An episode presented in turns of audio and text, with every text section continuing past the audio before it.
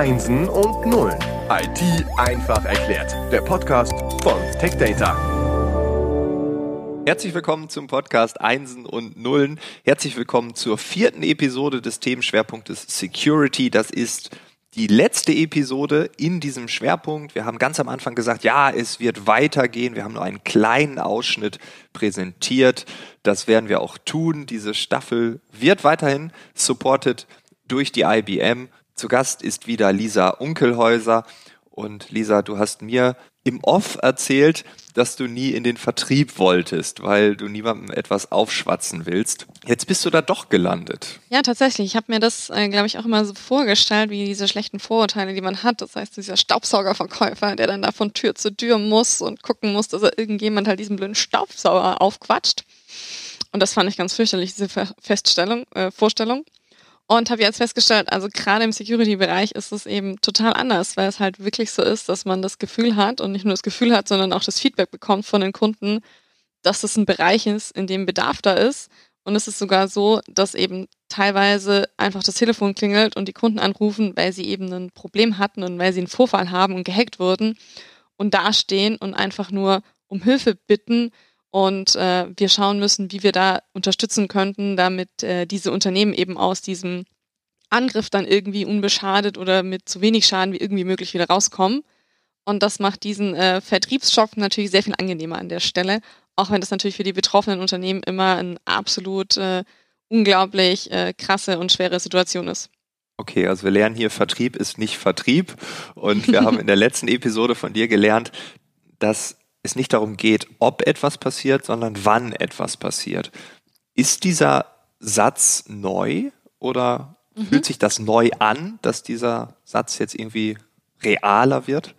Mhm, ich glaube, es wird insofern auf jeden Fall realer, dass wir so die letzten zehn Jahre hauptsächlich in das Thema Prävention investiert haben Bedeutet, wir haben uns damit beschäftigt, äh, wie können sich Unternehmen schützen, wie kann man, wenn man sich das so als, äh, als Burg vorstellt, wie kann man den Graben so tief wie möglich graben, die Mauern so hoch wie möglich irgendwie ziehen, wie kann ich es schaffen, dass ein Unternehmen nicht angegriffen wird. So, und jetzt stellen wir fest, egal eigentlich, wie hoch ich ziehe und wie tief ich grabe, schlussendlich ist doch immer noch irgendwo so eine minimale Lücke. Das heißt, ich muss nicht nur graben und hochziehen, sondern ich muss mir eben auch die Frage stellen, was mache ich denn, wenn es passiert ist? Weil wenn das eintritt, dann brauche ich eben einen Plan. Und das ist dieses ganze Thema Incident Response. Und da kann man schon sagen, das hat eigentlich jetzt erst in den letzten ein, zwei Jahren so wirklich an Schwung aufgenommen. Und da kann man wirklich auch ähm, viel Gutes tun im Unternehmen und insgesamt viel Geld wiederum sparen, dass man im Falle eines Falles eben dann nicht ausgeben muss. Ja, Incident Response, was heißt das genau? Genau, also Incident Response ist quasi der Prozess, der dann losläuft, wenn ich gehackt wurde. Das heißt, ich habe äh, versucht, mich zu schützen. Äh, es ist dann aber so, dass äh, eben doch einem Hacker gelungen ist, irgendwie mich zu infizieren. Ähm, es wird jetzt zum Beispiel, meine Daten wurden verschlüsselt, äh, Zugriffe sind gesperrt, irgendetwas ist passiert und ich merke das. Und ab dem Punkt, in dem ich das merke, läuft quasi der Incident Response, also die Antwort los. Hm, wie kann man sich das vorstellen? Das ist, äh, das ist so ähnlich wie so Notfallpläne. Ähm, wahrscheinlich kennt es jeder, einmal im Quartal im Unternehmen ringelt so, so die Glocke und dann macht man so einen ähm, Notfallplan im Sinne von, hey, Gebäuderäumung, Feuerwehr, ähm, es brennt. Ähm, wenn man dann nicht nur Mitarbeiter hat, die sagen, jo, kenne ich schon, ich bleibe jetzt mal ganz entspannt sitzen, weil das ist nur eine Übung, ähm, dann übt man ja so ein bisschen diesen, diesen Notfall. Und genau das ist es also für Security, ein Notfallplan für Security-Notfälle. Was sind dann so die die Hauptpfeiler oder die Hauptherausforderungen, wenn man so einen Notfallplan entwickeln will? Woran muss man denken? Also an sich muss man doch wie bei einer Feuerwehrübung auch an alles denken, oder? Kann man genau. irgendwelche Teile ausklammern? Wahrscheinlich nicht. Nee, also ich glaube, es ist super schwer, es ist super komplex einfach eben auch, die ganzen Einflussfaktoren, die da mit reinspielen. Ähm, wir sagen, es sind so drei Eckpfeiler, das ist vor allem äh, das Thema Mensch, das heißt, ich muss Menschen haben, die einen Plan haben, die wissen, was sie tun, die trainiert worden sind auf diesen Notfall. Ich brauche einen Prozess. Das heißt, ich brauche wie so, ähm, das Ganze, das nennt sich dann Playbook, das kommt aus dem Football. Das heißt, man hat wie so einen Spielzug. Das heißt, äh, jetzt läuft zum Beispiel der Spielzeug, Spielzug Malware lauf, los und dann habe ich folgende 18 Schritte, die gemacht werden müssen. Dann habe ich so wirklich einen Prozess, ähm, der und der muss informiert werden, der und der muss eine E-Mail schicken, eine Behörde muss angerufen werden etc. pp. Und das Dritte, was so dann eins und zwei so ein bisschen auch unterstützt, ist natürlich Technologie. Es ist viel einfacher, wenn ich eine zentrale Plattform habe, in dem ich dann die Menschen, die das tun müssen und den Prozess und alles, was dahinter geht, dann eben auch auf einer Plattform zusammenbringe. Was würdest du sagen, wie viel Prozent aller Unternehmen haben so einen Notfallplan? Ähm, also ich glaube, die, die letzten Studien, die wir angeschaut haben zum Thema, sagt so ein Drittel ungefähr äh, ist, okay. ähm, ist vorbereitet. Und da würde ich dann nochmal deutliche Abstriche machen, weil einen Notfallplan haben ist das eine, aber ihn auch wirklich äh, zu nutzen und ihn in der Anwendung mal überprüft zu haben, ist nochmal was ganz, ganz anderes. Wann greift dieser Notfallplan? Weil mhm. es gibt ja wahrscheinlich auch verschiedene Stadien von Angriffen. Genau, also ganz spannend ist zum Beispiel, dass man ja meinen könnte, so ähm, ich wurde gestern angegriffen und heute wird mir das bewusst und ab übermorgen läuft dann dieser Notfallplan los. Genau, das ist wie beim Feuer. Es brennt, genau. man bemerkt und dann die Glocke klingelt zwei Stunden und dann, später alles gelöscht. Genau, genau. super. Ähm, wenn man sich das anschaut, dann sind wir da ein bisschen langsamer bei Security. Ähm, Im Schnitt 206 Tage, stellen wir fest, ist so ein Hacker im System. Das heißt 206, 206 Tage. genau, tagelang ähm, späht der mich aus. Oder hat der irgendwie ein kleines Stück Software, eine Malware irgendwo platziert, wo er mir den Netzwerktraffic überwacht, wo er herausspioniert, was sind denn die interessanten Accounts, wer ist der Admin, wer ist der Geschäftsführer, wer hat welchen Zugriff. Das heißt, erst nach 200 Tagen im Schnitt merke ich, weil dann kracht's, weil dann verschlüsselt sich irgendwas oder meine Produktion steht oder äh, jemand legt die komplette Homepage, äh, den Webshop und alles mögliche lahm. Aber ich hätte theoretisch 206 Tage Zeit, um das herauszufinden und Gegenmaßnahmen zu starten. Aber somit startet eben der Incident Response Prozess erst dann, wenn es quasi diesen großen Knall tut. Und dann haben wir quasi noch eine zweite Kette, die dann losläuft, weil dann habe ich diesen Incident Response Prozess, also dieses Playbook. Und man kann dann nochmal sagen, unglaublicherweise kann das manchmal bis zu drei Jahren dauern, bis sich ein Unternehmen wieder vollständig davon recovered hat, was da passiert weil es einfach unglaublich viel Zeit braucht, um auch so einen Image-Schaden wieder gerade zu ziehen. Ähm, man muss sich das einfach auch mal vorstellen. Hey, ich habe jetzt, ich werde gehackt, alles ist verschlüsselt. Welches Unternehmen hat denn heute noch die Adressen, die Telefonnummern, die Namen seiner Top 10 Kunden und Lieferanten äh, in einem, in einem ähm, Notizbuch stehen. Ja. Die wenigsten. Also hast du nicht den guten alten Geschäftsführer, der dann das Dashler rausholt im Schwabeländle und sagt, hier habe ich alles aufgeschrieben. ähm, wenn das nicht der Fall ist, dann, dann muss man da erstmal schauen, wo, wo kriegen wir denn die Daten her und wie weisen wir denn unseren Kunden nach, dass zum Beispiel in ihrem Netzwerk dann nichts passiert ist.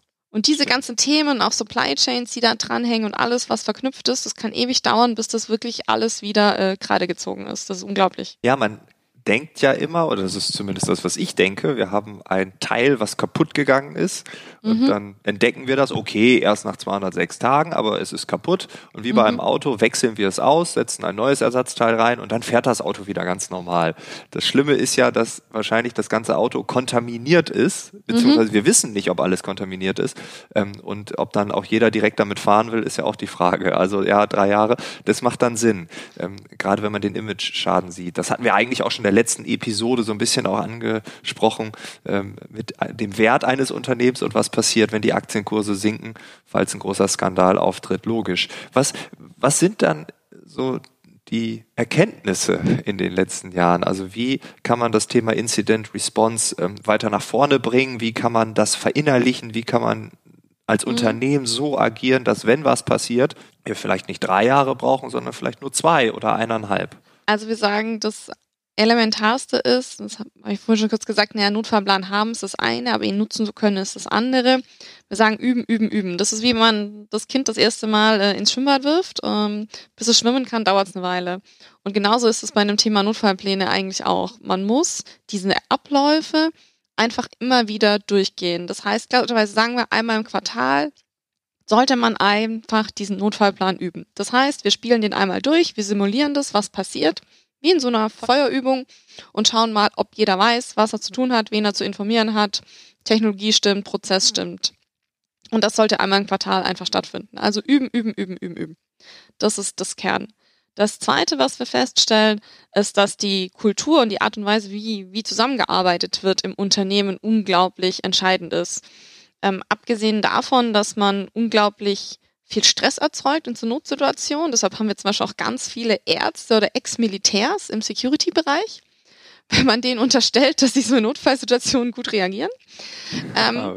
Und auf der anderen ja. Seite brauchst du eine ganz gute Kommunikation im Unternehmen. Ganz oftmals haben wir, wenn man dann so, so Pentests oder so, so quasi so Tests macht, wo wir mal schauen, ist eine, ist ein Unternehmen hackbar oder wie kann ich jemanden hacken? Was passiert da, wie weit komme ich?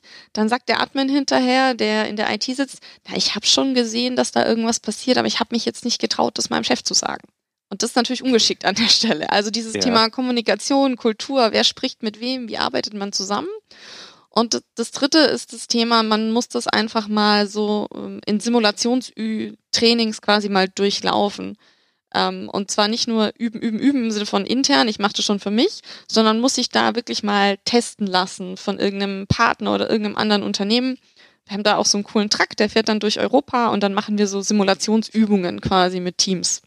Okay, also auf drei Pfeilern würdest du äh, die Lessons learned quasi äh, stützen und das sollte man tun. Ja, das macht alles Sinn.